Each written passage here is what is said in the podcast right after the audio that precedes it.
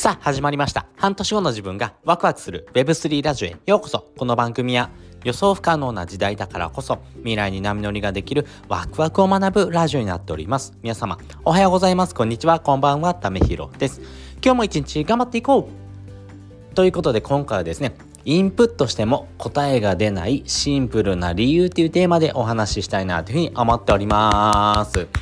皆さん、こんな経験ありますか？ね、なかなかですね、インプットしてですね、えー何か副業でお金を稼ごうと思ってですね、えーいろんなことを学んでいきます。学んでいってですね、それをですね、アウトプットするんですが、なかなか収益につながらない。要はお金を稼ぐこと。まあ自分でお金を稼ぐってめちゃくちゃ難しいのでね、まあそのですね、えー内容が全然ですね、えー把握できないな、理解できないな、ちょっと自分がやってることどうなのかなって思ってる人もですね、いると思います。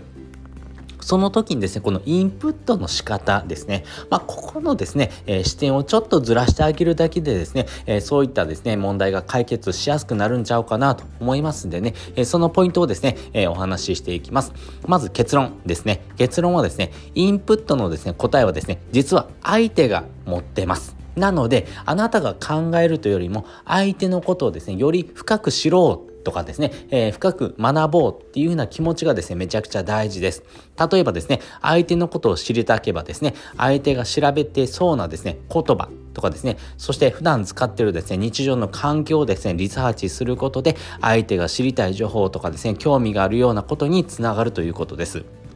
そうすればですね、相手の興味をですね、えー聞きながら情報提供できるというところになりますんで、もうここがですね、めちゃくちゃ大事です。なので、えー自分自身のですね、えーまあその気持ち、まあ自分がですね、こういうふうなものお得ですよって言うんじゃなくてですね、相手がですね、調べてることにですね、寄り添った中でですね、そんなお得情報も合わせて出していくことによってですね、え、そういうのもあるんだ、じゃあちょっとやってみようって思うようなですね、え行動につながるということです。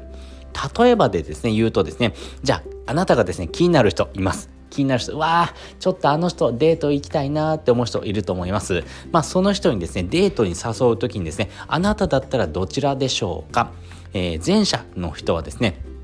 今度ご飯に行きませんか？っていうふうにシンプルに誘うです。ああ、いいですよね。シンプルに誘う。ね、相手の反応を見ながらですね、あ、じゃあご飯に行きましょうとかですね、そういった会話になりますからね。でもですね、後者の人はですね、SNS でですね、その気になる人がですね、ピザ食べたいっていうのをですね、つぶやいてたとします。まあ、そのつぶやきをですね、えーリサーチした上でですね、今度石窯のですね、美味しいピザ屋さんが見つけたんだけど、一緒に行かないって聞くわけですよね。これ誘い方全然違いませんか？前者はですね自分の希望だけを伝えています。まあ自分がですねこうしたいよってことをですね PR してるんですね。それによってですね相手が乗ってくるかはですね相手の心のガードが下がった場合だけですねあなたとデート行きましょうよってことになるんですね。でもですね後者に関してはですねあなたではなくて相手の関心を満たしてます。なので後者の方がですねあなたが誘う中ではですね、えーぐーんとですね、えー来てくれる確率が上がるというところです。なので、基本的にですね、インプットの仕方で言うとですね、インプットのためのインプットではなくて、もともとですね、アウトプット、要はですね、世の中に出てるものからですね、リサーチをしていった中でですね、あ、じゃあ相手はこういうことを知りたいんだなっていうところをですね、えー見つけてですね、それをインプットしていく。そしてそれをアウトプットする。それによってですね、相手が知りたい情報をですね、えー提供しながら、かつ、プラスアルファで自分の情報もですね、乗っけてあげることによってですね、えー自分の希望も叶いやすくなるというところです。なので、えーそのポイントですね、インプットのためのインプットではなくてですね、アウトプットのためのですね、インプット。っていうことをですね、考えてほしいなと思いますし、インプットの答えはですね、あなたが持ってるわけではないです。あなたがですね、こうやって動いてほしいなって思うのであればですね、相手のことをまずは調べてみてですね、相手の情報、そして相手が使っている言葉、そして相手の環境ですね、えーそこをですね、えー理解した上で、えーその言葉とかですね、えーその環境に応じたですね、対応をですね、PR することが大事です。それによってですね、相手の反応がぐーんと変わりますんでね、えーこの反応率が変わるポイント、ここをですね、理解してですね、行動するとですね、あなたのですね、インプット効率がぐーんと飛躍的にですね、上がっていきますんで、よかったら参考にしてみてください。